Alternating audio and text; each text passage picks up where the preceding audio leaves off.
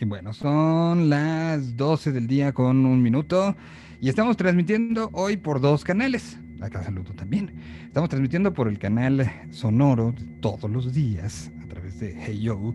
Y también estamos en el live stream el día de hoy. Entonces, pues nos da muchísimo gusto y muchísima emoción eh, saludarlos en este martes geek a través de este, este programa llamado La Tierra 226 que está arrancando en este momento.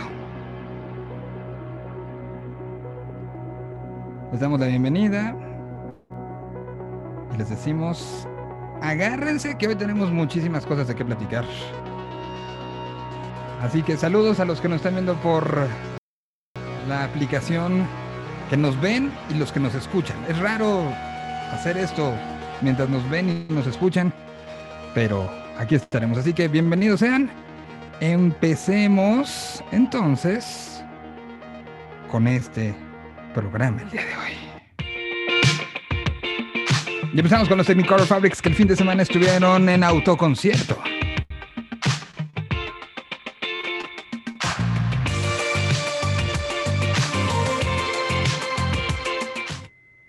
Ay, ay, ay. Creo que hice algo mal. Este, por estar con todas las cosas que sucedían. Ahora sí, ahí va. Por quererme ver, a ver cómo se estaba viendo el, el video, no se lo voy a tener que ver en otro dispositivo. Ya andábamos regándole gacho.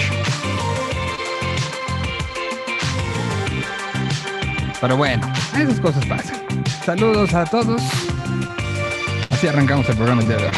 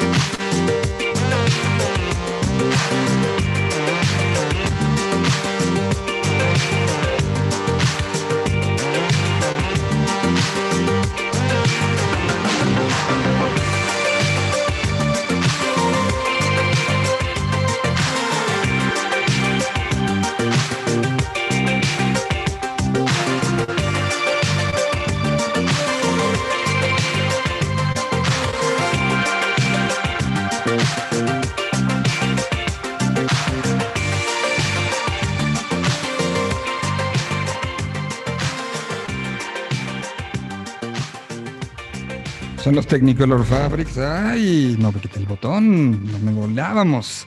La canción se llama Tiernos y esta fue una canción de una otra manera de muy de, cambios en, la historia de, la banda, de transición y que nos llevó a, este momento eh, pues distópico en el que vimos y que origina la Tierra 226, un mundo paralelo que empezó a, a estar, este, eh, eh, eh, a existir a raíz de ciertos acontecimientos que sucedieron y que hoy serán explicados. Aprovechando que es nuestro primer live stream, estaremos explicando los acontecimientos que llevaron a esta, pues a, este cambio de, de, paradigmas en el martes ñoño donde en un ratito más estará, como empezamos desde la semana pasada, estará eh, el Capitán Pada y sus monitos.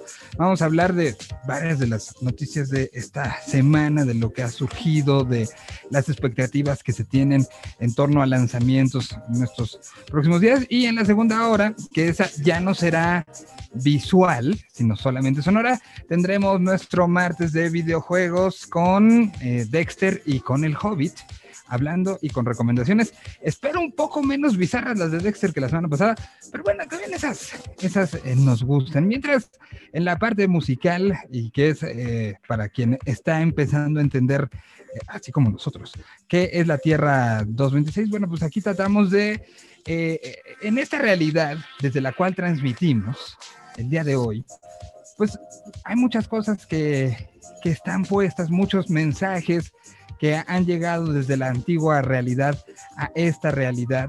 Y aquí tratamos de, decodificarlos, enseñando lo que pasa en la región cercana con este idioma.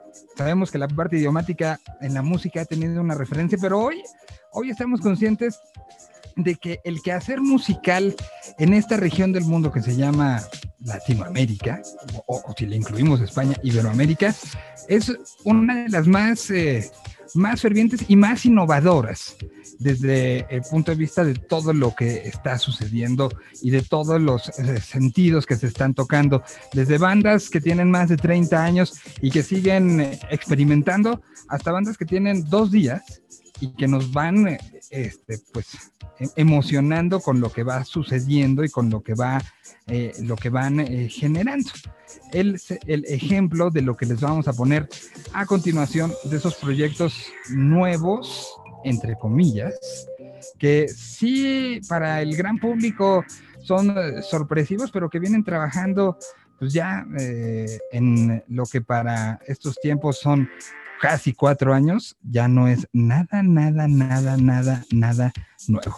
Hablamos de una banda que está anunciada para estar tocando en Chicago el próximo mes de septiembre. Una banda que se hacen llamar Señor Kino, que es una banda de esas que cambian los juegos y que cambian las maneras en las que podemos percibir la música que se hace en estos días.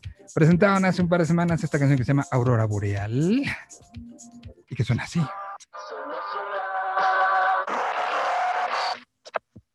el señor Pino. A través de Yo Mobile, hoy en el live stream, donde los saludamos a todos.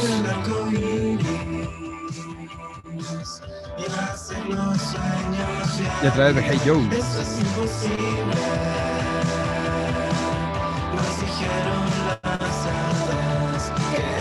Solo es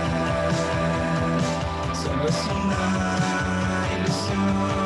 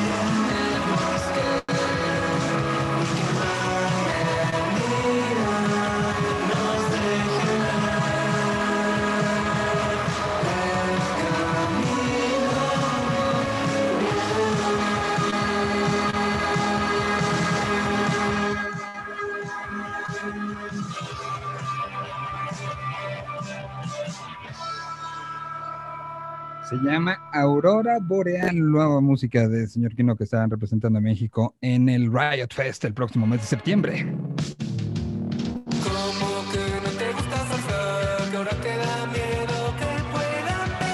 Canción pone de buenas.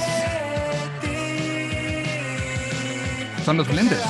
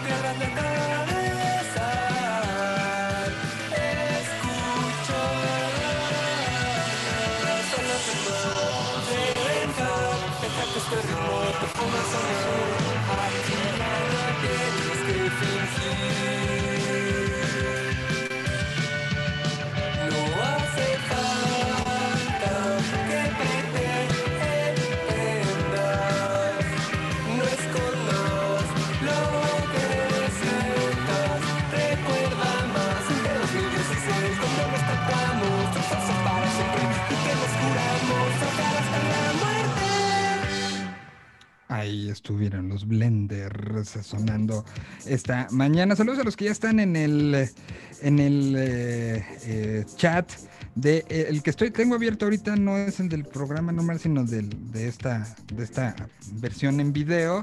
Y ya está por ahí Alfredo y voy saludando a todos. Y uno de los que ya dijo, hola a todos, ahora lo va a decir en, en, en vivo y a todo color el mismísimo eh, Capitán Pade, el, dueño de la franquicia, porque ya es franquicia, ya después de 15 años, ya, ya es franquicia sin lugar a duda, el dueño de la franquicia, Capitán Pade, los monitos. ¿Cómo estás, Pada? Muy bien, hola Miguel, ¿cómo estás? Y hola a todos. En efecto, ya saludaba por ahí en el... A ver. Ah, no, sé.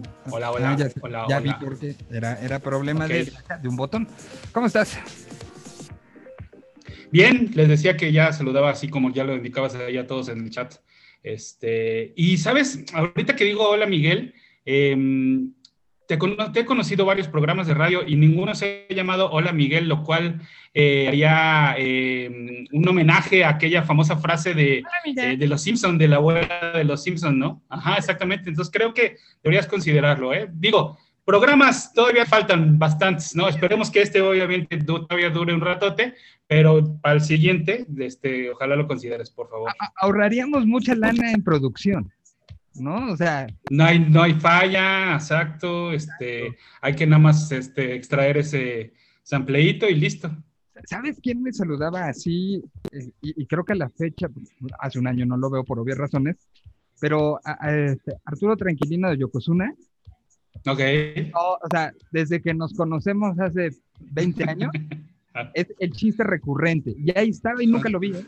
Nunca lo vi. Siempre es, hola Miguel. Me, necesitabas en este lado geek para, para hacértelo notar que ahí había una gran oportunidad. Bueno, pues eh, si no conocen a, a, Pada, eh, si no lo conocían físicamente, ahí está en nuestro live.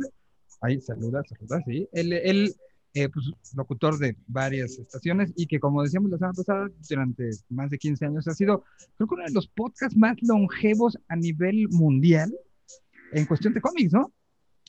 Híjole, no, es que de verdad que nunca me, este, nunca me he preocupado por, por buscar ese tipo de estadística. Mira, este, yo eh, pues es algo, es un hobby, no es algo que yo disfruto hacer, entonces lo demás es lo de menos, dirían por ahí, ¿no? Entonces, este, pero pues en una de esas puede ser. Bueno, pues ¿qué es lo, lo, lo que eh, nos ha sorprendido esta semana en cuestión este, de, información que ha sacudido al mundo, al mundo del cómic? Mira, supuestamente íbamos a eh, amanecer ¿no? con nuevas noticias sobre eh, lo que podría ser ya la nueva película de, Spider-Man, ¿no? La entrega número 3 protagonizada por, por Tom Holland. Eh, sin embargo, híjole, creo que ha sido de las películas con más rumores, con más este, chismes y demás. Entonces, yo, eso, eso me, porque la, vez pasada en mi primera colaboración aquí contigo me quedé con la duda, si el nombre de Tierra 226 era, o sea, si tú elegiste los números al azar o era alguna, alguna cuestión personal, no sé, a lo mejor la fecha de nacimiento de, de alguien de tu familia, ¿no? Algo así. Entonces, yo primero quisiera eh, preguntarte eso para, a partir de ello, ¿qué te parece si platicamos un poco del multiverso y, y explicarle a la gente por qué ¿Por qué podría haber tres Spider-Man? ¿Por qué ahora resulta ser que sí van a participar los de las películas anteriores cuando supuestamente había sido un reboot y demás? Entonces, primero, ahora me toca preguntarte a ti, ¿por qué Tierra 226? Pues la neta sí, el, estaba entre 226 y 616. Eh, que, la 616 es la más famosa de, para Marvel, ¿no? Es, la, es la tierra principal de Marvel, sí, donde habitan pues, los personajes que todos conocemos. Pero justamente como, como necesitábamos un poco algo que, que, representara este cambio que según yo se dio en marzo del año pasado y que nos llevó a otro lado, o sea, hay una realidad que sigue existiendo paralelamente donde el Cruz Azul perdió el domingo. Sí, sí. Donde, estoy de acuerdo. ganando, y en los últimos dos minutos, así como ese final de la Champions, Santos hizo algo, cabeza chilena, gol, y, la, y la Cruz Azul, la, eh, Cruz Azulea sigue. pero, eso es alguien que sigue viviendo, y, nosotros teníamos que hablar de algo que tuviera esas particularidades de ser muy parecida. Y la Tierra 226, según eh, los cánones de Marvel, es una que es casi todo eh, eh, casi todo y tiene ciertos elementos que sí son giros completamente diferentes. Ok. Como del, tamaño del Cruz Azul, en la Tierra 226 de Marvel, Shield es terrorista. Todo lo demás es igual, pero Shield es terrorista. O sea, eh, Spider-Man es Spider-Man. Tiene, tiene esos pequeños este, cambios de, de, de, una realidad que pareciera la, la misma realidad a la que estábamos acostumbrados, pero que surgen como uno de esos multiversos que no es que tú seas un doctor, tú sigues siendo capitán para los monitos. Ya, eh, pero hay algo, cosas como el Cruz Azul es campeón, eh, posiblemente este, veamos que Messi se va a otro equipo, ¿no? Pero, pero que son cosas que no inciden en el orden mundial. bueno, no, no, sabes, o sea, eh, el que Cruz Azul no haya sido campeón en esa, en esa tierra puede llevar a que vendan el equipo y que lo compre a, alguien, un multimillonario, que extienda sus millones y entonces eso le permita comprar eh, una empresa este, que contamina, ¿no? Y entonces eh, México se vuelve el país más, o sea, puede ser un efecto mariposa bien curioso y por eso a mí me gustan mucho estas historias de multiverso porque, porque justo, ¿no? Puede ser cosas insignificantes, pero que a la larga se va haciendo una bola de nieve y que dices, órale, desencadenó en algo, eh, pues claro, ¿no? Donde, ¿no? donde nadie se lo esperaba. Otra de las cosas que cambian de la Tierra 226 a la Tierra este, 616 es que la tecnología en la Tierra 226 es un poquito más evolucionada que en la, tierra que en la otra Tierra. Es decir, hay, hay, ciertas cosas que han pasado más rápida y, eh, y, cuestiones, y lo, dice como el canon de, porque está escrito en los cánones de la Tierra 226. No, por supuesto. Para, como en algunos escritos de Marvel. Y aquí justo cuando fue el planteamiento de vivir en una app, los contenidos de este programa, dije, creo que se adecua también la Tierra 226 a que estamos un poquito adelante en cuestión tecnológica y que sé que la comunidad que ahora nos ve en esta, en esta camarita, está entendiendo eso, está entendiendo que es una aplicación que guarda contenidos, que lo mismo puede estar escuchando tres estaciones de radio diferentes, a puedes estar eh, eh, trabajando y viendo una película, a puedes estar teniendo un concurso aquí mismo metido, un concurso de, de, stand-up. De, stand-up, de baile. Entendí que pues es la misma realidad, pero que hay ciertas diferencias y por eso, como una especie de entender a dónde llegábamos, se escogió la 226. Esas son mis razones, ser muy ñoñas. Okay. Por eso yo quise hacer un, un martes ñoño. Dije, si el nombre lo trae todo, qué bueno que lo preguntaste, porque solamente de los de todos los colaboradores solo había dos que lo habían preguntado. Tú y el Hobbit. A los demás les valió mal. sí, no, y me llama la atención justo, y, porque de verdad, eh, y no lo habíamos, o sea, Miguel me platicó cómo se llamaba el programa y que sí se trataba como de esta realidad alterna, pero hasta ahí quedó, ¿no? Lo, del número, de verdad que sí era una, una, gran duda. Y es que así es, en Marvel, como les decíamos, la Tierra principal es la 616, y de ahí, pues bueno, puede haber infinidad de, tierras, ¿no? En DC, como se maneja es que eh, hay una... Eh, hay una tierra prime o tierra principal donde habitan pues todos los personajes que conocemos y luego está la Tierra 1, está la Tierra 2, está la Tierra eh, donde habitan los bizarros y demás. ¿Cómo, ¿Cómo surge este concepto del multiverso? Porque precisamente en DC, eh, pues bueno, surgieron los primeros superhéroes, Superman, Batman, la Mujer Maravilla, después vino una nueva oleada con eh, Flash, con Linterna Verde y demás, pero no son los Flash y los Linterna Verde, sobre todo ellos dos son los que más cambiaron, entonces, eh, llega un momento en el cual eh, el cómic de superhéroe medio empieza a descender un poco en cuanto a popularidad, sufrieron de mucha censura y demás. Entonces, los únicos que medio sí sobrevivían en cuanto a popularidad era, Superman, Batman y, más o menos la, Mujer Maravilla, pero en mucho menor grado. Entonces, DC medio se olvida un poquito de los superhéroes hasta que llega la, época plateada, la llamada Silver Age of Comics, donde dicen, ok, vamos a, rebotear algunos de nuestros personajes que por ahí teníamos eh, pues, eh, eh, en el pasado y entonces surge un, nuevo Flash, un nuevo linterna verde. Pero entonces esto causa un poco de conflicto porque la gente se preguntaba, pero entonces, ¿qué pasó con el primer Flash? ¿Qué pasó con el primer linterna verde? Y entonces DC dice, ok, ¿saben qué vamos a hacer? Vamos a decir que esas aventuras ocurrieron en la Tierra 2 y que ahora lo nuevo está ocurriendo en la Tierra 1. Hasta ahí todo bien. Eh, fue, un borrar error. Ajá. ¿Esa es la idea? Sí, sí, sí. Pero entonces llega un momento en el cual dicen, bueno, ¿qué pasa si juntamos, si se conocen el flash de la Tierra 2 con el flash de la Tierra 1? Y entonces, eh, justamente eh, en una historia llamada The Flash of Two Worlds, el flash de dos mundos. Y entonces esto abre la posibilidad, así literal, de crear un multiverso donde estos personajes se pueden conocer, donde, como decíamos hace rato, ¿qué hubiera pasado si eh, Superman hubiera pues llegado en tiempos más modernos. Y te digo, de ahí se abren una posibilidad de, una posibilidad de historias, pues literal, infinitas, ¿no? Eh, ya más para acá, bueno, en, años recientes, por ejemplo, eh, por ahí Mark Millar, que de, hecho platicamos eh, el, el, programa pasado, porque él es el creador de Jupiter's Legacy, que ahora es serie de televisión, él por ahí tiene una historia llamada Red Son, que te cuenta qué hubiera pasado si Superman hubiera aterrizado en Rusia y no en Estados Unidos. Y entonces es lo que te digo, ¿no? Obviamente imagínate cómo se transforma el mundo cuando es Rusia quien tiene al, al, superhombre más, más poderoso del universo, ¿no? Entonces, claro que el mundo cambia completamente, ¿no?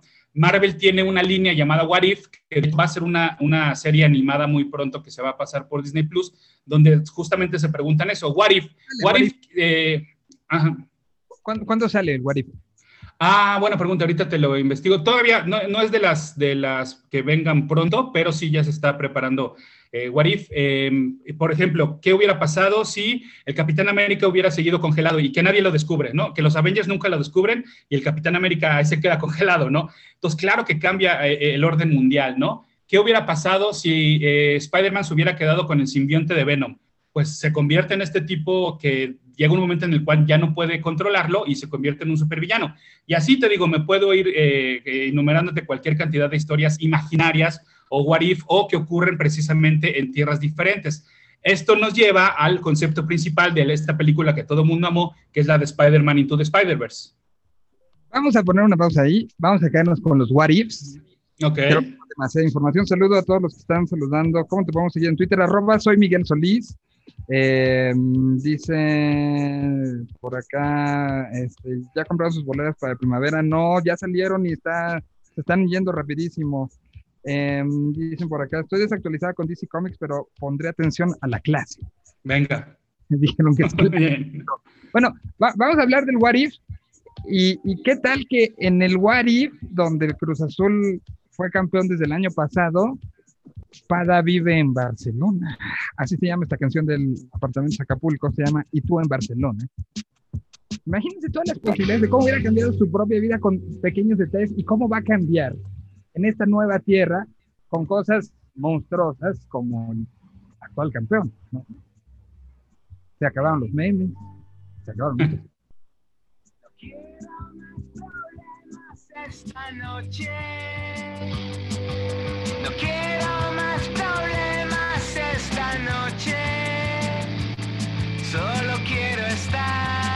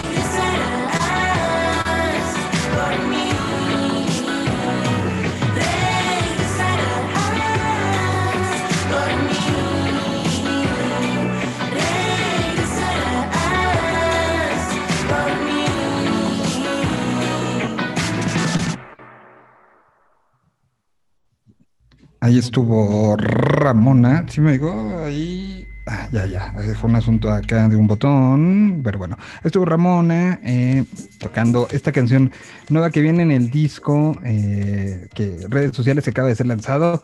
La canción se llamó Regresarás con eh, Gina Sotera.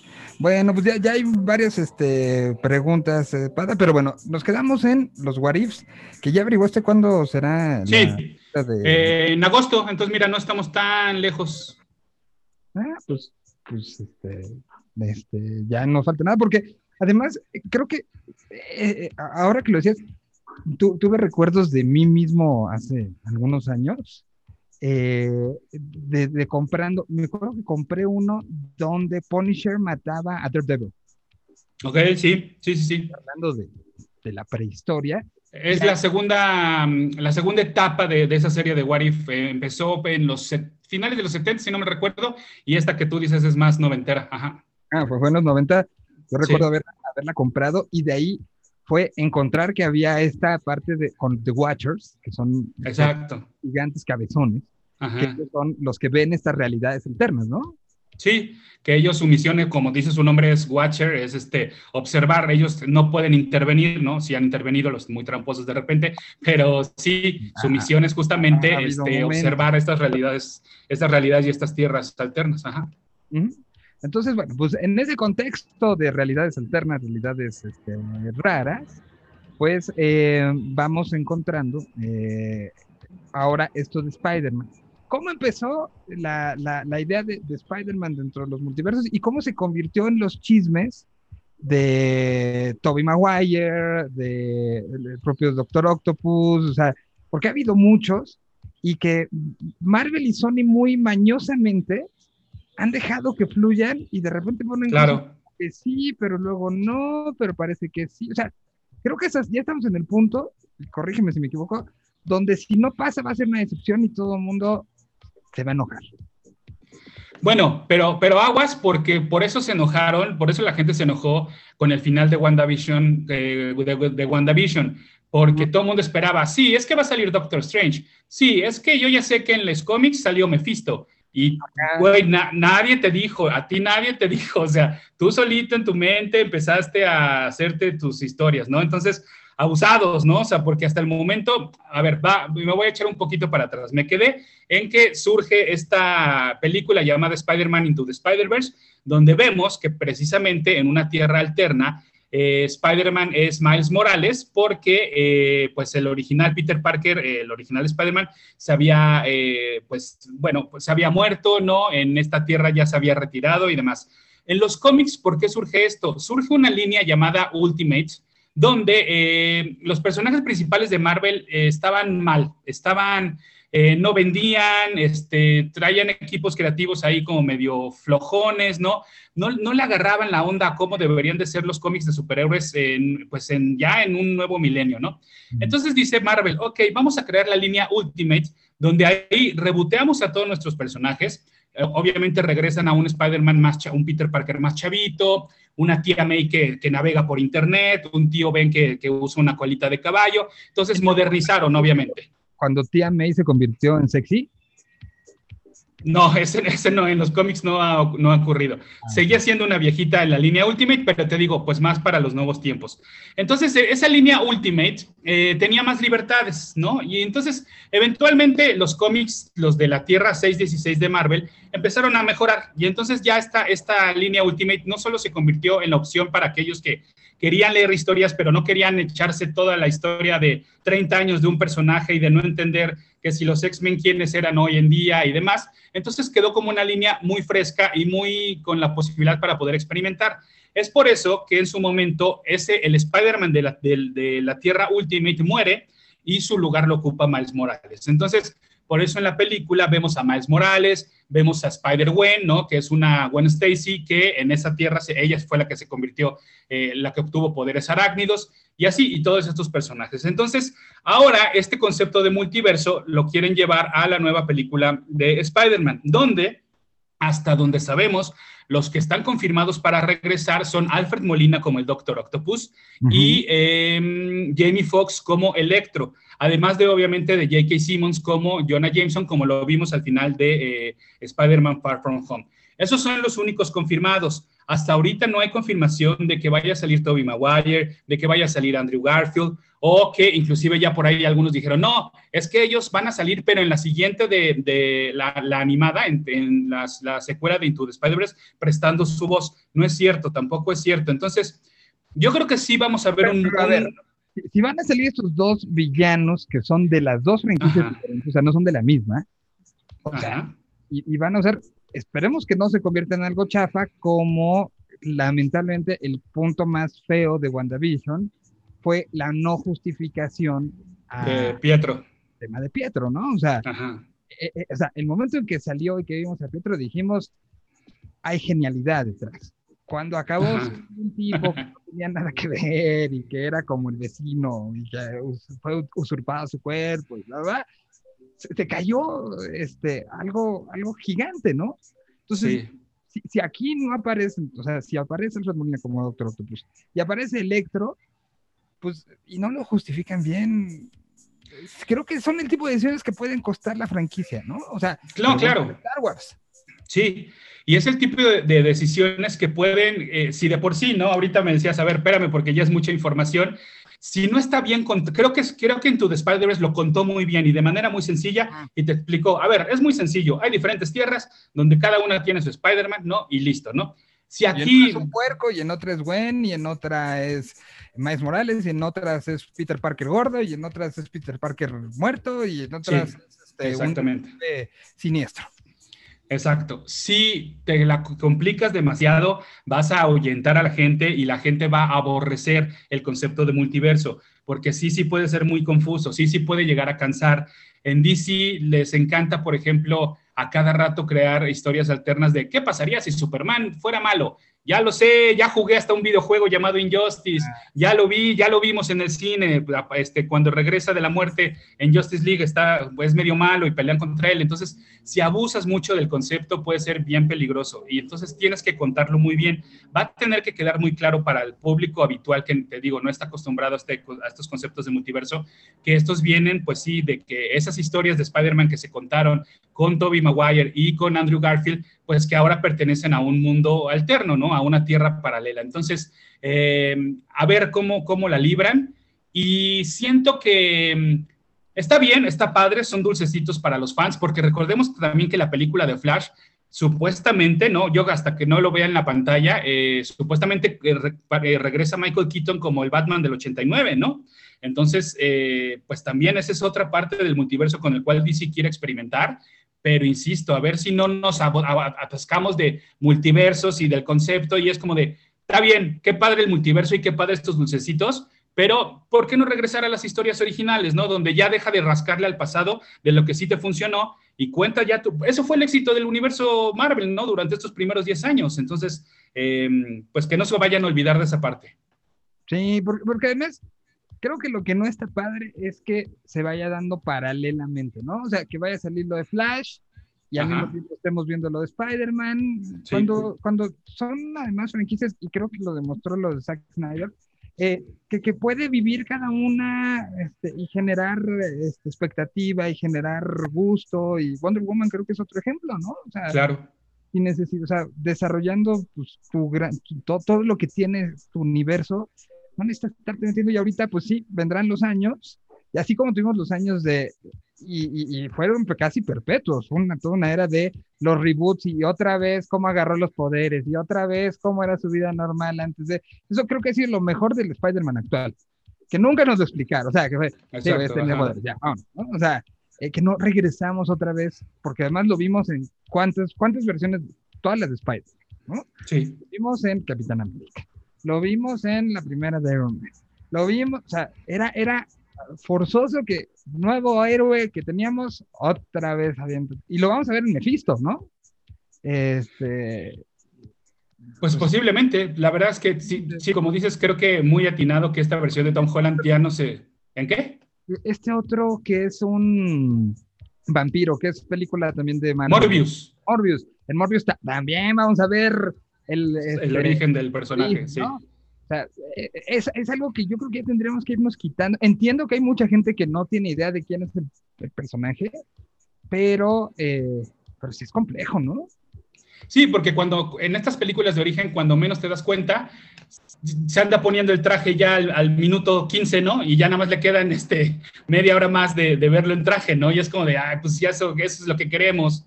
E- Eso en, en, en, en, en los mejores cosas, al final, al Claro. no, no era el traje al final. Última Sí. escena, última pelea es con el traje. Todo lo demás, no. Sí, no, pues. Creo que, creo que en cuestión de traje, los que mejor lo he trabajado también han sido Spider-Man, ¿no? Sí, ha tenido ahí sus variaciones y, y está, está interesante. Sí, entonces, eh, te digo, eh, se, se rumoraba mucho que hoy íbamos a amanecer con por lo menos el teaser de la nueva película de Spider-Man. No ocurrió, pero quiere decir que ya... El rumor era porque hoy es cumpleaños de. eh, No, ¿No? ¿No era eso? fue ayer. Ah, fue ayer. Ajá. Cumpleaños, que lo dieron. Exacto. Entonces, este, no, no sé por qué surgió el, surgió el rumor, eh, pero yo creo que sí trae algo de, de conocimiento. Se me hace que no acabamos la semana sin ver, por lo menos te digo, el teaser de, de la nueva película de, de Spider-Man y ahí veremos qué tanto nos ofrecen, pues sí, de un vistazo al regreso de Alfred Molina y al de Jamie Foxx y en una de esas a lo mejor sí nos sueltan otra, una que otra sorpresa, pero recordemos que sería un teaser nada más, entonces tampoco creo que vayan a quemar mucho. ¿Esta cuándo está planeada para salir? Ah, es que con, pues sí, en esta tierra alterna y la, la- el movimiento de, este, de, de calendario, ahorita te digo, diciembre, Diciembre. Ok. sí, 17 de diciembre. Ok, pues eh, vamos con algo de música. Y regresamos para seguir platicando. Esta se llama justamente Héroes. Es una interpretación muy diferente del héroe. Les recordamos que estamos a través de- live stream de la aplicación y también en el canal donde normalmente Hey Yo, hoy en video y en audio. Aquí está Vicente Jauregui. Yo abrazaba a ti sin conocerte aún,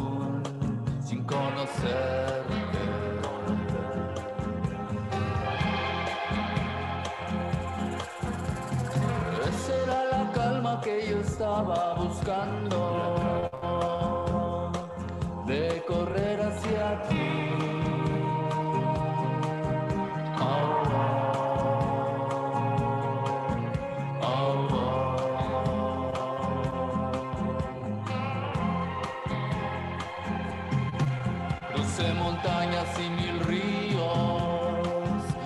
Países y un abismo. Para tenerte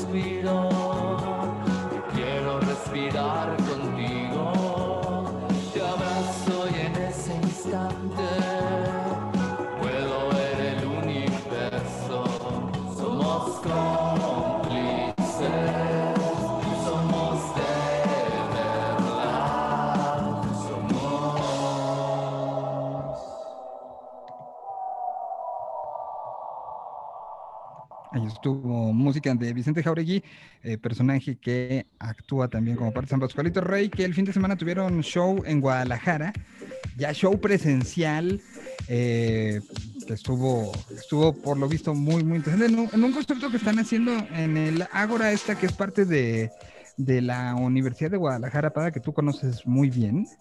En, el, en este centro cultural, eh, es el Centro Cultural, Cultural Escénico, ¿no? Es el nombre del... del- Ajá, sí, sí, sí. Hay, hay una explanada que se llama El Ágora. Y ahí lo que hicieron fue poner, en vez de poner corralitos como se pusieron en Monterrey, acá lo que eran eran tapetes circulares de pasto sintético, de los cuales, si te sales, tabla. Ajá. Entonces, eh, ponían, o sea, los vendían para, pues tú compras tu tapete y entran ahí dos personas o cuatro personas, ¿no? Entonces, poni- ponían en, con distanciamiento cada quien, entonces cada quien estaba bailando sobre su tapetito o echado sobre su tapetito o sentado en una silla que estaba sobre el tapetito y eh, pues había como esta posibilidad de, de estar en el piso, de estar en las gradas, pero en tapetito y eh, pues por lo que me contaba la gente de San Pascualito Rey fue toda una experiencia Claro. ya sentir a la gente y que gente que se conocía y que tenía pues, e- esta prueba de la confianza de la que hemos sido como tan, eh, a- algunos muy, muy, muy facilotes y otros más complicadones, pero sí hubo pruebas de confianza de, bueno, si voy con estos cuates, estos cuates sé que sí o que no, y ya, con ellos estoy. No me Totalmente. quito pocas, este, por, por seguir los protocolos, pero pues estoy con ellos y confiando en ellos, ¿no? Entonces, pues así es como, como tenemos que ir en esta nueva normalidad, ¿no? Un poco la confianza es, este, es, es la, la, la base de hoy, de este universo, eh, en, en ese sentido de, del con quién sí me quito y con quién no me quito el cubrebocas. Y la confianza también es un poco la base de Bad Batch, ¿no? Sí, en esta, pues platicábamos un poquito eh, la semana pasada sobre esta nueva serie de Disney Plus basada en el universo de Star Wars. Claro, es una serie animada y, es, y esta más bien se extrae, o no más bien, sino se extrae completamente de la época de, de Clone Wars, ¿no? Platicábamos también del nombre de Dave Filoni. Dave Filoni es este, pues el que ahora lo, lo ascendieron de puesto justamente por echar unos golazos con conceptos como Clone Wars, como la serie animada de Clone Wars, como de Mandalorian también. Y, y bueno, pues ahora eh, surge este spin-off, ¿no? Llamado The Bad Batch. Y que, eh, y que yo te decía, de, yo no, no, me he puesto al corriente, ¿no? Pero tú me decías que sí, ya avanzaste un poquito más. Eh, yo te decía de mi miedo de, que se convirtiera un poquito, que girara todo en torno a proteger esta niñita, ¿no? Que a final de cuentas también termina siendo un, una clon, ¿no? Eh, pero sí, eh, pues la confianza que se tienen estos clones este, que salieron defectuosos, pero que a partir de ello crean un grupo muy unido. Sí, sí, y de la, la, la, las relaciones imperiales y, justamente esta parte de eh, el, la, la, desconfianza del, del, eh, este, pues del imperio hacia ellos, ¿no? Como, como no son parte, no ejecutaron la orden eh, que, que, tenían que ejecutar y, y, y, al final es uno de los grandes puntos de la saga, que se basa en situaciones muy humanas eh, para desarrollar. Y en este caso creo que sí ha sido como muy claro el tema, eh, confía o no confías, ¿no? Sí, eh, para ponerles un poquito en contexto, eh, son estos clones. Ustedes recordarán que los Stormtroopers eh, surgen como clones de Jango Fett, ¿no? En este eh, planeta llamado Camino, ¿no? Y entonces, claro, vendían, venían con truco porque cuando se ejecuta la orden eh, 66, entonces se transforman y se vuelven malos y quedan eh, a las órdenes del imperio. Sin embargo, esta Bad Batch, esta camada, eh, cam, cam, cam, camada, así se dice camada, ¿verdad? Bueno, esta, estos tipos salieron con un defecto genético porque a final de cuentas se experimentó mucho más con ellos y entonces ellos no, no obedecen, no, no les tocó, no se activaron, pues no se volvieron malos cuando se da la, la orden 66 y entonces pues medio todavía cuestionan justamente las decisiones del imperio de, oye, ¿por qué si estábamos chido, no? Porque ahora resulta ser que el imperio es quien va a gobernar la, la galaxia y demás, entonces eh, pues sí, a final de cuentas viene esta nueva entrega de, de, pues de otra de las series exclusivas de todo este abanico que, que va a tener este Disney Plus y sobre todo también en el área de, de Star Wars, ¿no? Y esto es canon, o sea, cercano. Sí, sí, completamente. Sí. Historia oficial. Historia sí. que sale los libros de texto del imperio. Sí, totalmente, totalmente. Entonces, eh, eh, para que ustedes también medio vayan ubicando en qué etapa se, eh, se, em, se lleva a cabo esta parte de, de Bad Batch, ¿no? Que es durante las, las guerras clónicas. Acabando ya las guerras clónicas, ¿no? Es el final de las guerras Sí, clónicas. exacto. de Rebels. Exactamente, exactamente. Oye, em, Eh, capítulos son de esta, ¿eh? ah, ahorita te digo, pero si no me recuerdo son 26, o sea, sí la están tratando más como este, serie Ah. animada de, de largo plazo. Sí, sí, sí. Ah, mira, o sea, y, y- y, este, yo, yo creía que era, este, que era 8 que era cortita, o me estoy confundiendo con con Clone Wars. Ahorita te digo, ahorita te digo. Sí, porque Clone Wars sí era eterna. ¿no? Sí, sí, sí, sí, sí. ajá. A ver, no, sí, no son tantos, ¿eh? ¿No? Ajá. Dice acá, este, siete capítulos. Ah, entonces, sí, no, entonces me confundí con. Episodio No, 16. 16. Ah, es que Sí. sí, que hasta las fechas, o sea, junio 11 aparecerá capítulo 7. Este, ah, pero estos son 16. 16, sí, te digo, entonces, no, no, entonces, ni tú ni yo. No, no, no es, es como mid-season, ¿no? Exacto, sí. Yo creo que lo están manejando de, de esa manera. Sí. Oye, había algunas preguntas en el chat A ver, que de- decía Fabián Aranda, rápido. ¿te vas a meter? Ok. No, no, ya, ya estoy aquí, pero Ajá, ok. Vamos dándole velocidad a la, a la, porque nos quedan tres minutos de, de- Sí. en, el live, en los demás nos Ah, podemos ok. ir colgando, ¿no? Pero Claro, el- sí. Bueno, eh, what if, dice Fabián Aranda, what if si Markovich siguiera en Caifanes? Es que mira, ese es el tipo de cosas que uno se puede preguntar y por eso es tan fascinante eh, eh, los mundos de what if y, y el multiverso, ¿no? Yo obviamente me preguntaría más bien what if eh, eh, Jane de la Cueva nunca se hubiera unido a Fobia, ¿no? ¿Qué hubiera pasado? A lo mejor no hubieran hecho discos tan buenos, pero a lo mejor seguirían juntos haciendo música. Sí, tengo o no tengo o no tengo razón. Pues sí, la neta que sí. Eh, o, o, if, em, si, si, Ma- si Manuel de la gusana ciega no se hubiera ido, Claro. o si hubiera salido él antes, o sea, hubiera dicho ya, quién sabe qué hubiera pasado con los tiempos de la gusana. O sea, sí hay muchos what ifs en la historia del rock nacional. What if Totalmente. toda nunca se separa. Sí.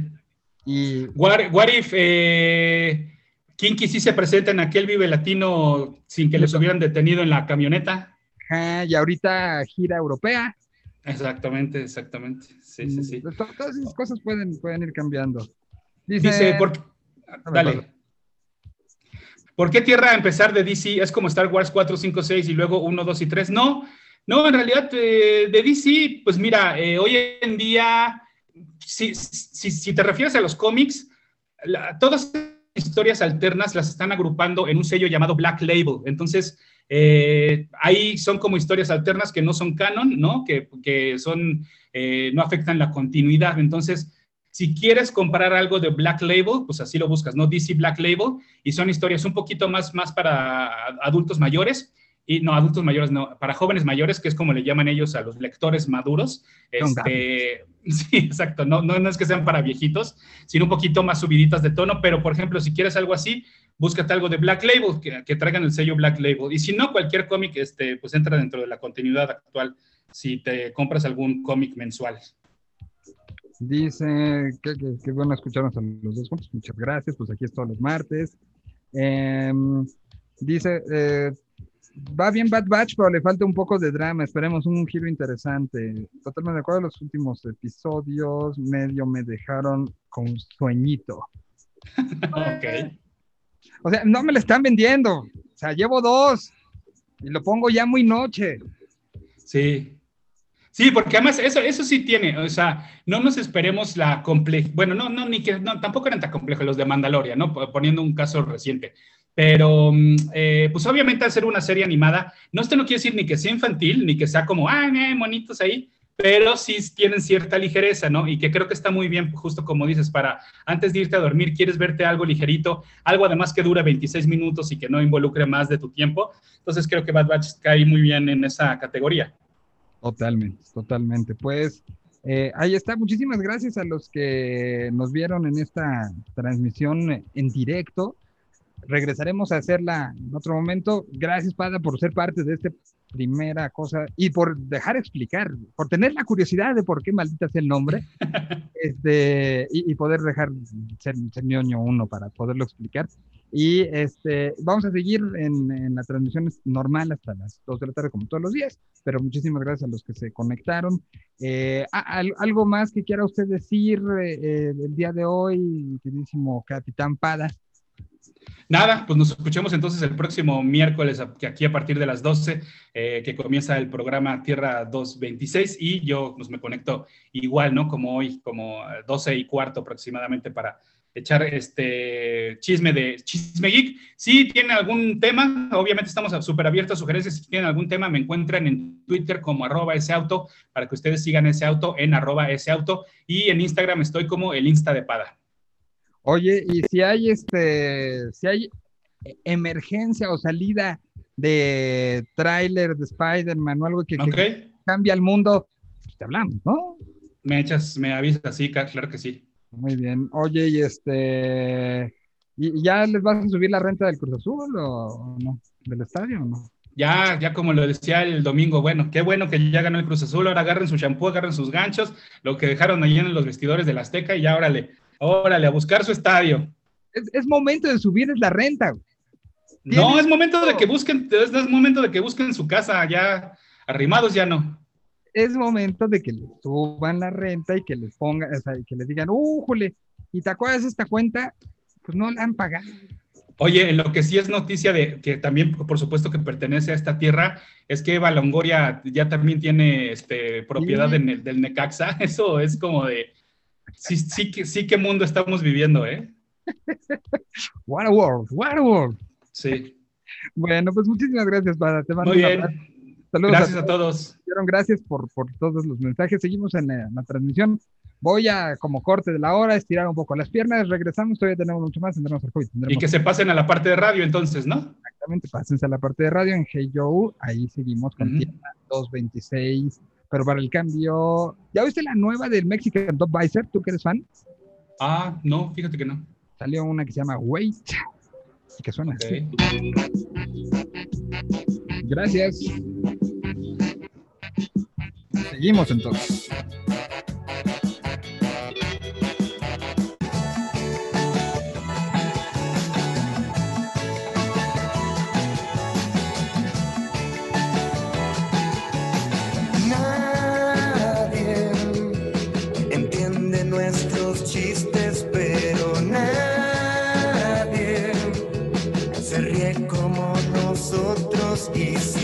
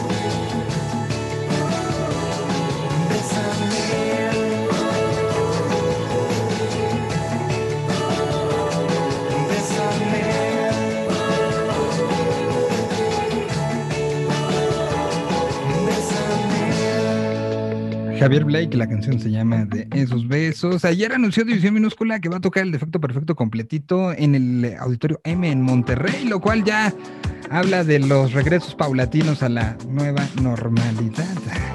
Ahorita platicamos sobre, hoy salió el Ruido Fest allá en Chicago, Illinois. Y ya hay anuncios de bandas, ya se está empezando a mover esta cosa, mientras aquí está Barco de Argentina.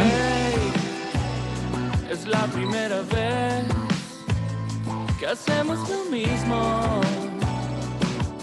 Por tercera vez. Hey, es la tercera vez que llamo a tu puerta y nadie contesta. Nadie contesta y nadie contesta. No, no. Dije que sí, dije que no. Dije que no lo sabía. Dije que sí, dije que no. Dije que el lobo venía.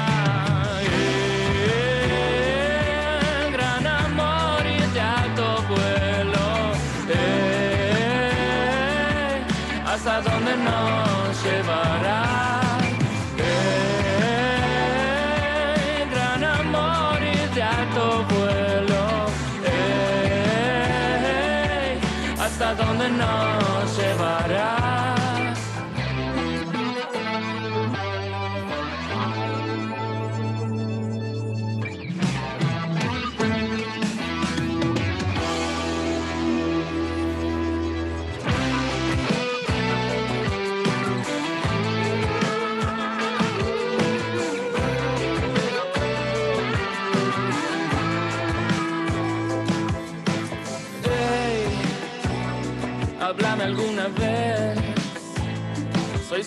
solo un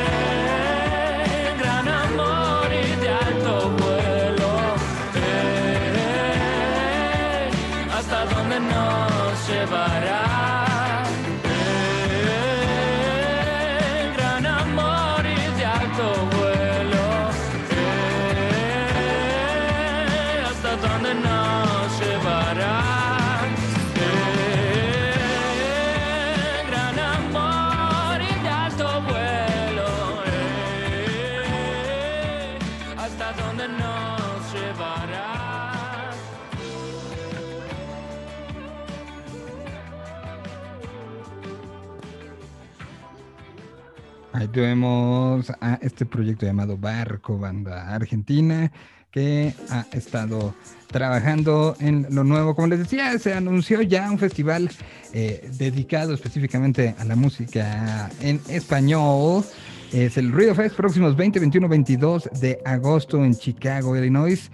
Estarán, entre otros, Rosalba Valdés, The Mini Projects, Evil Empire, eh, Smack, El Chisme, Nahuales Underground, Las Nubes, La Armada, Margaritas Podridas, que está increíble.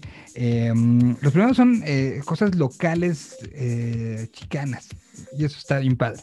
Después bueno, vienen Margaritas Podridas, que son del norte de la República, el Chirota, La Doña, eh, Maye, Kaina, el Mexican Institute of Sound, el Instituto Mexicano del Sonido, Silverio, Inner Wave, Nampa Básico, desde Colombia, Little Jesus, Lido Pimienta, Amber Lucid, Moenia, sí, Moenia, Los Amigos Invisibles. eh, el viernes estarán los fabulosos Cadillacs, el sábado estará el Panteón Rococó y el domingo estará el Café Tacuba. Ahí, ahí están lo que sucederá 20, 21, 22 eh, de agosto en Chicago. Ya se empieza a ver la luz. Ya. Poco a poquito, poco a poquito. Entonces, ¿ya, ya habías visto el cartel, Hobbit? ¿Cómo estás? Te saludo. ¿Qué tal? ¿Cómo estás? Buenos días. No, fíjate, no, no lo había visto ahorita. Me vengo a enterar, qué chido. Qué bueno, ¿no? Eh, Sí, a, ahí hay este combinación y a, a- a- a título de las cosas así como muy heavy, de las curadoras latinas del South by Southwest, ahora está siendo parte del Ruido y se nota. Se nota la, la- la mano de, de- de la queridísima este, Sertuche, porque, porque ahí se ve, se ve, se ve. Hola. ¿Cómo estás? Hola, hola, ¿cómo están? ¿Por qué tan, tan triste? No, ¿me escucho triste? No estoy ¿Te triste. escuchas triste? ¿Te- ¿Sabes cómo te escuchas? Como que estás igual que Pada, que no sabes si subirle o no subirle la, la renta al inquilino. Yo, yo no la subiría, no, no es una situación para subirla. De- déjenme a mi Cruz Azul en paz. Entonces, espérate, tú ahorita aguanta, aguanta todos los 23 años, espérate. Esto es plática de adultos. Este, es momento, Dex. Si no es ahora, cuando se lo van a despilfarrar todo en, en, en, eh, imagínate cuántos, cuántas, o sea, cuánto polvo hay que sacarle a, a esa tribuna de trofeos. O sea, es, Sí, sí, sí. No, pues sí, e- eso es cierto. Creo que tienes razón. Ajá. Y luego van a decir, vamos a mandarnos a hacer playeras todos, para que nadie se le olvide. Entonces ahí va otra lana. Que podrían estar ustedes diciéndole, ok, este, le subimos la renta. ¿No? O sea, Pues sí, ya, digo, ahora va a sobrar, ¿no? que esperemos. o sea, si, si hubo alguien ahí que puso y todas las mañanas re- repetía, merezco campeonato y abundancia. Y por lo menos una le cayó. Le funcionó, alguien le funcionó. Vamos al Cruz Azulino que no se la creía. El domingo le escribí este, y, y me contestabas, no me la creo, quiero este, amanecer mañana para ver si no nos la quitan de alguna manera. Definitivamente, sigo, sigo como cauteloso en mis celebraciones. No, no vaya a ser. No, uno nunca sabe, el Cruz Azul. Ay, caray, nomás no se sabía. Realmente me llegaron como, no sé, cinco o seis mensajes de felicidades, tienes la menor idea de cómo celebrar un campeonato. Y no sabía. O sea, realmente no sabía. ¿Lo habías hecho, ah? Yo, eh, En el no, yo le empecé a ir al Cruz Azul. En el 98 tenía cuatro. No, no. Eh, yo le empecé, pero yo le empecé a ir al Cruz Azul aparte hasta el 2000. ¿sabes? Entonces no, ni siquiera yo le... ¿Qué motivó a alguien en el 2000 a ir al Cruz Azul? Eh, Sí, ¿por qué? Sincera. ¿Qué te digo? Era, era un pequeño joven de seis años, eh, muy impresionable, el cual... ¿Seis en No, el- pues un, un tío... ¿Perdón? ¿Tenía seis en el 2000? Sí, pues nací en el 94. Wow, me siento muy viejo. Imagínate. Y no me pasa, y no me pasa tan seguido, creo. Chale. Pues sí, o sea, un- te- tengo un tío que era muy cruz azulino y él fue de hecho mi primer entrenador de fútbol cuando yo estaba chiquito y poco a poquito me fue eh, eh, el metiendo ahí el amor. Claro, claro, el amor al Cruz Azul.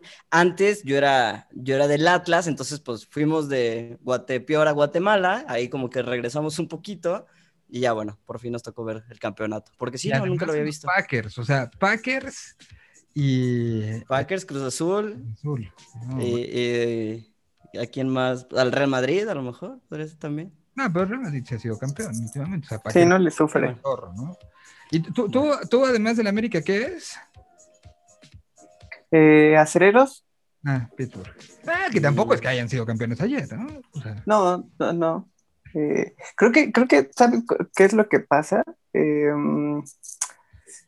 los acereros, como es- llegan constantemente, por lo menos a playoffs, ujú. como que lo ves que en algún punto va a pasar cercano, entre comillas. Cuidado, ¿eh? cuida- cuidado con eso, Pero, eso, pero es que, no pero es que, ¿sabes qué? El, el Cruz Azul fue como, estoy olvidando el nombre de este, de, este ser mitológico que voló demasiado cerca del sol. ¿Ícaro? Ícaro, exactamente. Los, los acereros llegan a playoffs, llegan a primera ronda de playoffs y ya vámonos para afuera.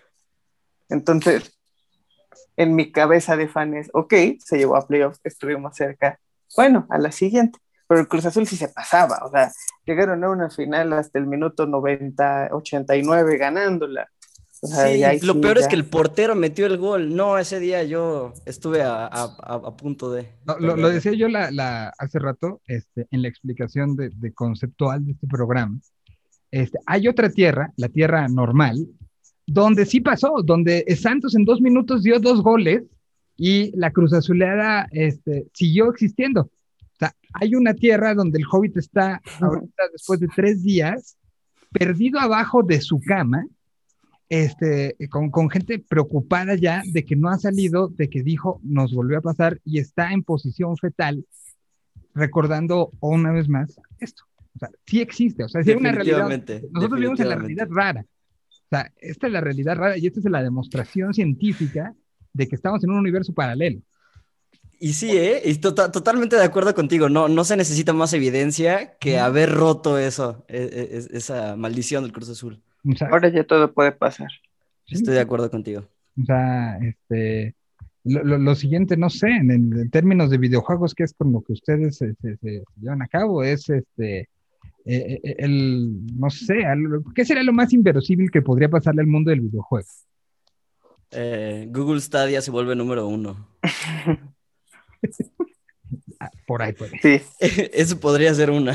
Bueno, pues va- vamos ya para empezar con ustedes, voy con música. Eh, esta es una canción en la que pensó el fanático de el América, el fanático de las Chivas, el fanático de Pumas, eh, que vive cerca de Avenida eh, eh, de, de Reforma, ¿no? El circuito interior, este, en Reforma, y que esa noche oía los claxons toda, toda, toda la noche. Pensó en esta canción, Hoy se llama La Noche Eterna. voy a salir a buscar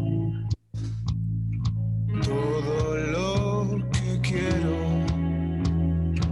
Voy a derrumbar mi casa y empezar de nuevo. Todos se escondieron ya bajo la noche eterna. Sé que el cosmos cuida a todos por igual.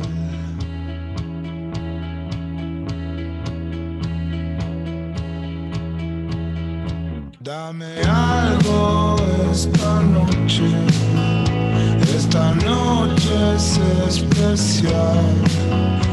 Voy a recorrer tu casa la oscuridad. Dame algo esta noche, esta noche es especial, tan brillante como el oro en la oscuridad.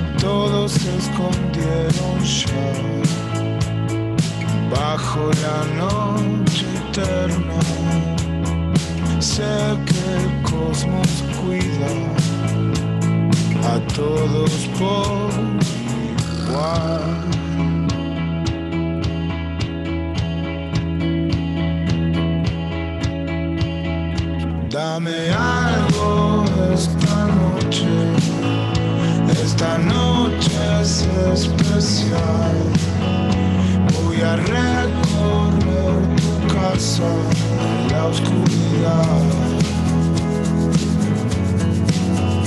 Dame algo esta noche, esta noche es especial, tan brillante como el oro en la oscuridad.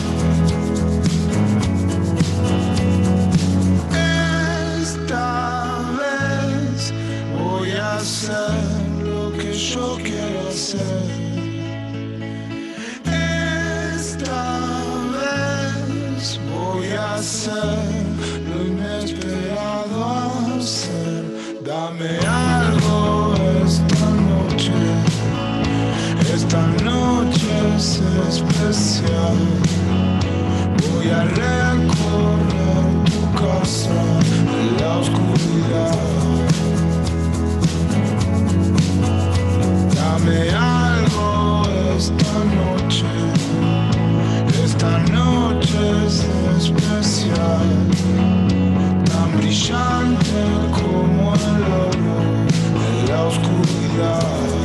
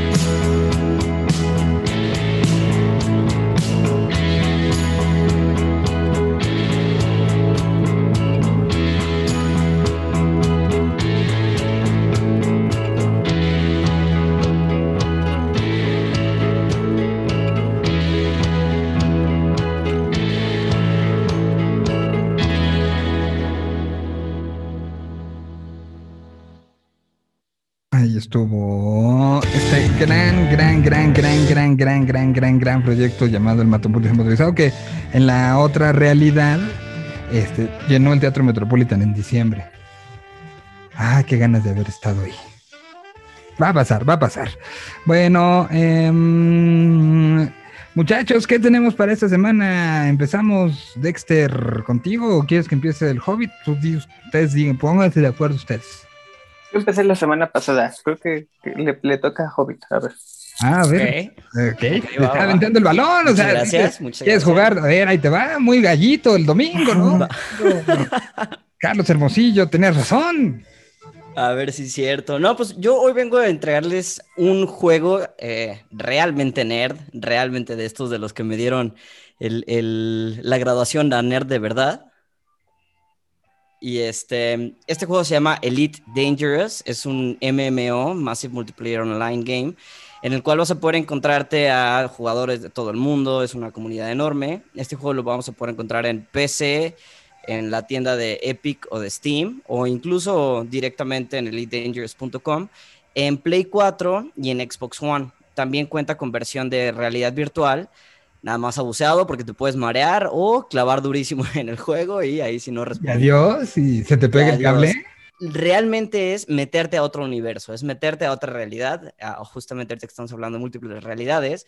eh, yo lo considero como de los principios y las bases antes de llegar a lo que puede llegar a ser Ready Player One en, el mundo real, ¿no? Eh, hay varias versiones de este juego, la base que es Elite Dangerous normal, podemos encontrar el Horizons y el Odyssey, la versión original salió en el 2015, pero lo quiero traer ahorita porque la versión Odyssey salió apenas el 19 de mayo de este año, hace unos días. Eh, este juego eh, básicamente utiliza un sistema para generar más o menos 400 mil millones de sistemas solares en una recreación de la escala de la Vía Láctea a uno a uno. Entonces vamos a poder encontrar completamente la Vía Láctea aquí en tu dispositivo. ¿Cómo ¿no? se llama la nueva versión? O sea, ¿cómo la, Odyssey. la, la googlean Elite. completa? Elite Dangerous Odyssey. Eh, lo, lo- de todos modos, en las redes sociales, ahí les voy a agregar el link para que puedan eh, buscarlo. Y bueno, este juego, ah, aparte de que cuenta con esta recreación uno a uno, tiene eh, eh, todo está basado en data real del mundo real, astronómica, ¿no? Entonces, todo lo que encuentren ahí en distancias va a ser a tiempo real, va a ser a, a- todo es en real. Está situado en el siglo 34 y te va a permitir escoger tu camino, ya sea como cazador, como explorador, eh, como guerrero, minando recursos, intercambiando recursos, naves espaciales, todo el mundo y en mundos desconocidos. No vas a poder encontrar realmente todo lo que quieras. Eh, este nivel, digo, perdón, este juego tiene un alto nivel de customización, está súper padre porque le puedes poner absolutamente todo lo que quieras a tu mono o a tus naves. El Ujú. problema para mí es que mucho tiene que ver con DLC y microtransacciones. Entonces, pues también te puedes gastar mal. ahí una lana, claro. Este programa está en contra de la microtransacción, ¿no? O sea, ¿estamos de acuerdo en eso? Yo, yo no soy fan, yo sí, totalmente, yo no soy fan. Yo siempre creo, para, para mí es algo que bajonea. Y ahora con una, con una hija que está entrando al mundo Roblox, al mundo, este, esos mundos, y que se le hace muy fácil decir, mira, nada más cuesta. Claro. Que sí, que- Sí, que- que- creo que creo que hay de ejecuciones a ejecuciones en, en la microtransacción. O sea, no, no las odio por completo, pero creo que algunos lo, lo hacen bien, hay otros que de plano no lo hacen bien, en mi opinión.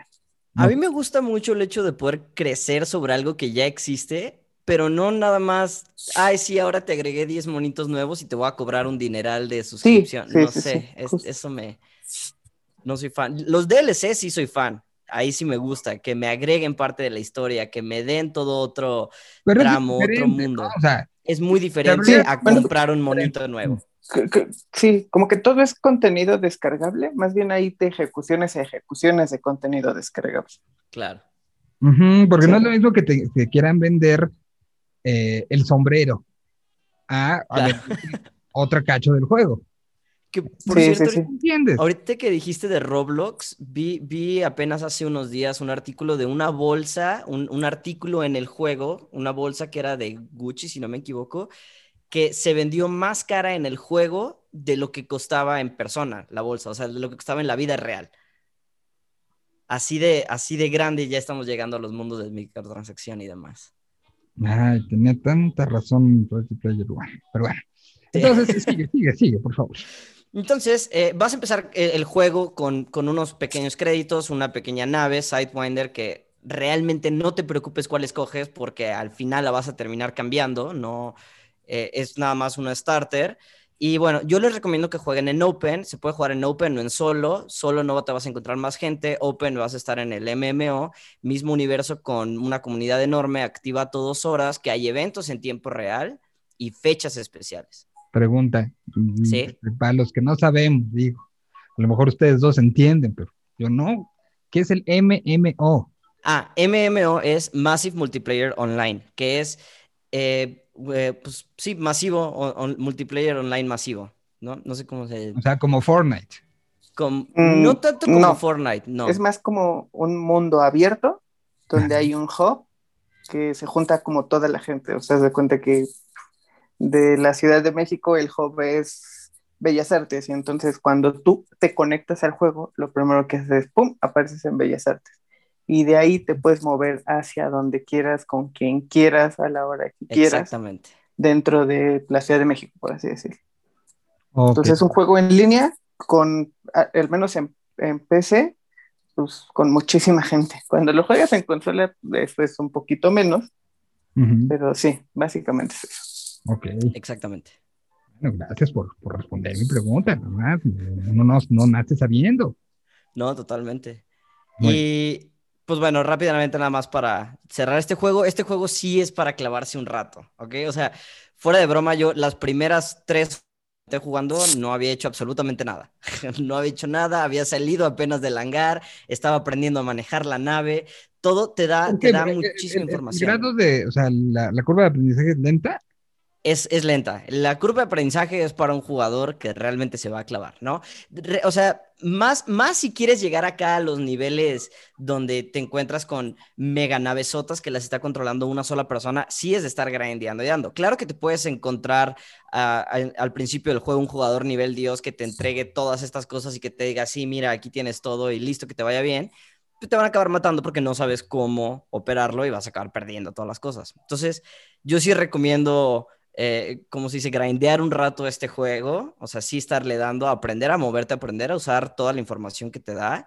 Y eh, pues bueno, una recomendación que puedo dar es siempre, siempre, siempre estate reparando tu nave todo el tiempo. En cuanto pueda, repara tu nave. En cuanto pueda, repara tu nave, porque se pone medio complicado después de un rato. Eh, Recordar cuántos, cuántos planetas dijiste. Son 400 mil millones de sistemas solares. Ajá. En O sea, promedio, rea- ¿cuántos planetas tiene cada sistema solar? Pues si pu- pusiéramos así como promedio, que no es cierto, pero como promedio, el nuestro que tiene 8, ahí podemos hacer más o menos la cuenta y vamos a, llegar a la no sé cuánta potencia en número de planetas. Ok. Entonces es un juego que no ¿Solo es para PC? No, este juego lo podemos encontrar en PC, ya sea en la tienda de Epic, Steam o directamente en elitedangerous.com, en Play 4 o en Xbox One. Ok. Lo vamos a poder encontrar en todos ¿La jugabilidad cambia mucho entre uno y otro? Sí, y mucho por el input como lo juegues. Eh, por ejemplo, en PC yo lo juego con un joystick muy viejito ya, que se llama, que es un Sidewinder de Microsoft, es muy viejito, pero lo puedes jugar directo con control de Xbox o de PlayStation, lo puedes jugar a modo de teclado y mouse, o lo puedes jugar con un JOTAS, que estos son los controles de hands-on throttle en, en stick, que son un joystick y uno de velocidad como si fuera de aviones, pues. Ok. ok. Entonces, cuando combinas eso con realidad virtual, te puedes clavar ahí un ratote. Ok. O sea, realidad virtual sí te come, ¿no? Durísimo, sí. Muy bien. Tiempo Se que, ve bien bueno. que dice la cajita de, de- de no exceda de estas horas. Dic- Dice no, no juegue menos de cinco horas antes de desesperarse, porque realmente es un juego lentón, pero yo les puedo decir que con 40 horas voy rascando la superficie. Entonces, tienen, tienen para echarle. Ok. ¿Y costos? Este juego cuesta 700 pesos más o menos en, en directamente la versión en elitedangerous.com, pero ahorita si ya tienes la versión normal, por así decirlo, está en descuento los upgrades y en Epic, si no me equivoco, costaba como 111 pesos, hace ratillo lo vi. Entonces estaba bastante buen precio por lanzamiento. Ok. ¿Y para Xbox y Play cuánto está? Ese dato no lo tengo, pero ahorita te lo busco, ¿cómo no? ¿Qué, qué parece si en lo que lo buscas para este, ir?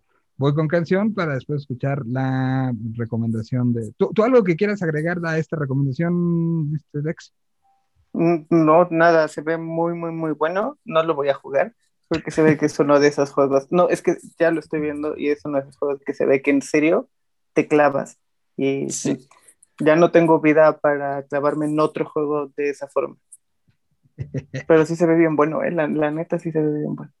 Sí me Bueno. llamo. Pues vamos este, con música y regresamos a la recomendación de Dexter. Mientras tanto, aquí está esta gran versión de Kill Aniston a la canción original de Austin TV, The Shoes Sound Bizarre. Y así suena la versión que sacó Kill Aniston en este recorrido de bandas que funcionaron al mismo tiempo algunas y otras funcionaron después y que muestran la influencia de Austin TV. Esto acaba de salir. La versión que hace Kill Aniston de The Shows Sound Bizarre sonando aquí en la Tierra 226.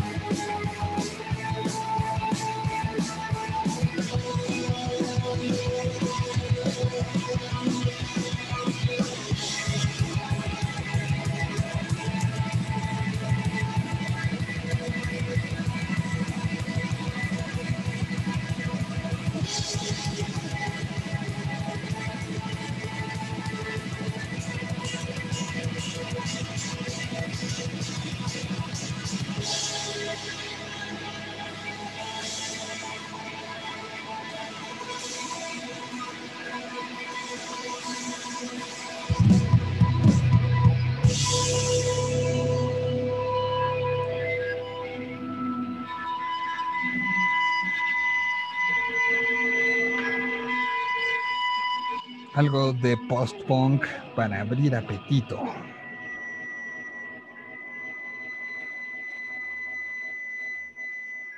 de Charles San Bizarre. Ahí estuvo esta versión de los muchachos de Kill Stone, original de Austin. TV. ¿Ya la habían oído? Ya, qué bueno les quedó esa compilación, ¿eh? Quedó bien padre, ¿no? Ujú. Hay como un poco de todo. Hasta unos traperos este, hicieron una canción de un minuto de Austin, pero, pero de Austin al final, ¿no? Estuvo padre. Sí, Y, y que los Austin tuvieron mucho que ver en como en, no nada más en las historias de las bandas, sino, sino en prácticamente todo el, el recorrido, ¿no? También de, de todo este, este proceso. Es un disco que salió el viernes, que presentamos aquí este, con, con la gente de Digger.mx, fueron los creadores y curadores de esta, esta experiencia. Pero bueno, pues eh, Dex, ¿qué te toca a ti el día de hoy presentarnos? Ok, les voy a hablar de un juego que la verdad no es tan clavado como el que ya nos presentó Joven. Está un poquito más ligero. Eh, sí es un juego que, al que se le puede dedicar mucho tiempo, que es como una de las cosas que, que actualmente busco en los juegos, que sí tengan como un tiempo de vida largo, que constantemente te estén dando material para jugar, para hacer, para mantenerte ocupado.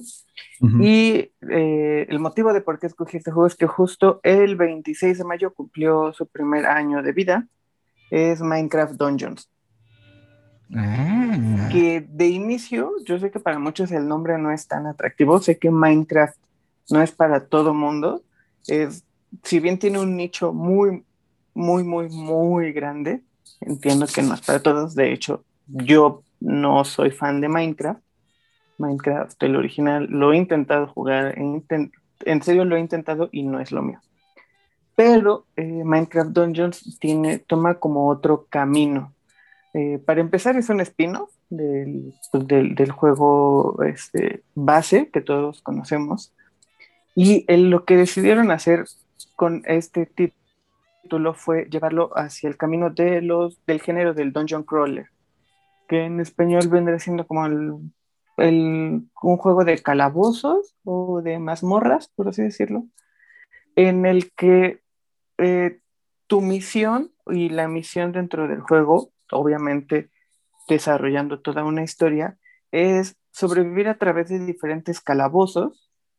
Estos calabozos te van a dar, te van a ir dando experiencia para que subas de nivel y te van a ir dando mejoras para que cada vez sea más fácil avanzar dentro de estos calabozos. Eh, toma mucho la esencia de juegos como Diablo, que Diablo va muy por ahí. Y entonces, básicamente, todo el juego se trata de entrar a un calabozo, eh, descubrir todos los secretos, pasar por todos los cuartos, derrotar a todos los enemigos, recoger todas las recompensas que hay dentro del juego, llegar al final del calabozo, ver qué ganaste, con qué te quedas, con qué no te quedas, qué tanto subes de nivel y repetir. Eh, cuando digo repetir no me refiero como al mismo calabozo, siempre hay muchos calabozos, pero básicamente es eso, entrar a un calabozo, hacer todos estos pasos, salir y repites. Eh, una de las cosas que funciona mucho en este tipo de juegos y que Minecraft Dungeons tiene es que los niveles son creados, eh, tiene generación procedural, que básicamente eh, ya, ya habíamos hablado de, como de esta tecnología que usan en muchos juegos, donde básicamente hay un inicio, hay un final y hay ciertos elementos obligados dentro de cada calabozo. Todo lo demás es creado aleatoriamente. Y en el instante, ¿no?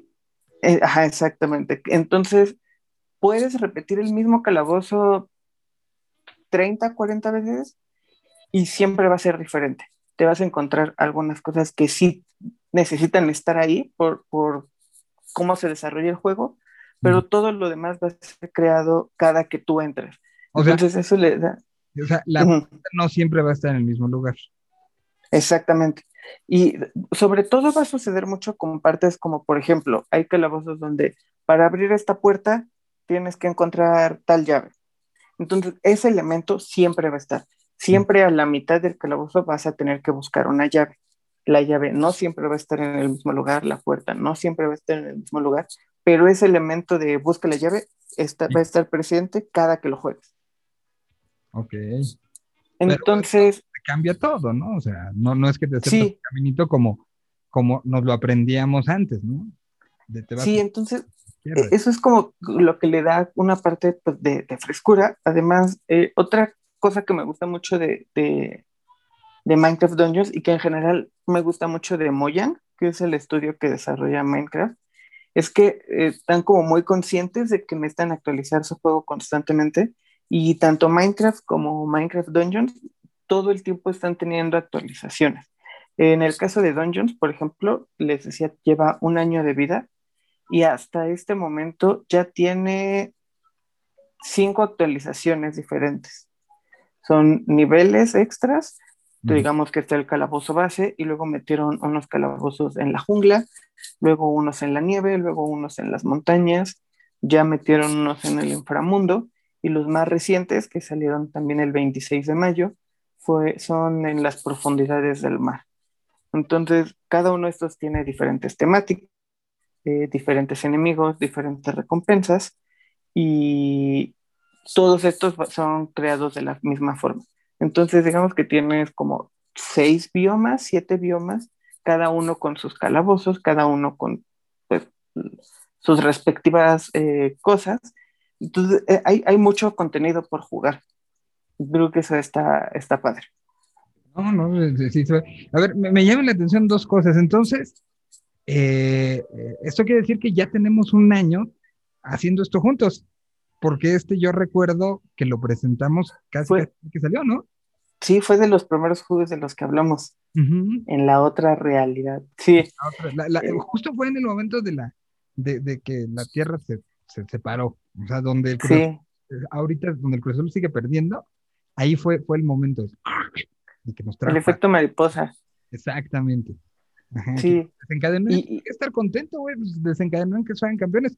Lo que sigue es Godzilla, pero, pero bueno, o sea, Unas por otras, unas por otras. No, es- ese sí fuera el Atlas, ese sí fuera el Atlas. espero que sí hayas disfrutado tu domingo, ¿no? Pues, Sí. este, es- Valió cada segundo. si el término kanju se te hace familiar, este, felicidades. Si no, se te va a hacer familiar en los próximos tiempos. Lo vas a conocer, cómo no. Oye, pues, y, y- y, pues un, un- un juego que como dices, eh, ¿crees que, que- que afectó? Porque la cantidad de videos que hay al respecto y la atención que tuvo, ¿qué tanto lo atribuyes a la pandemia, Dex?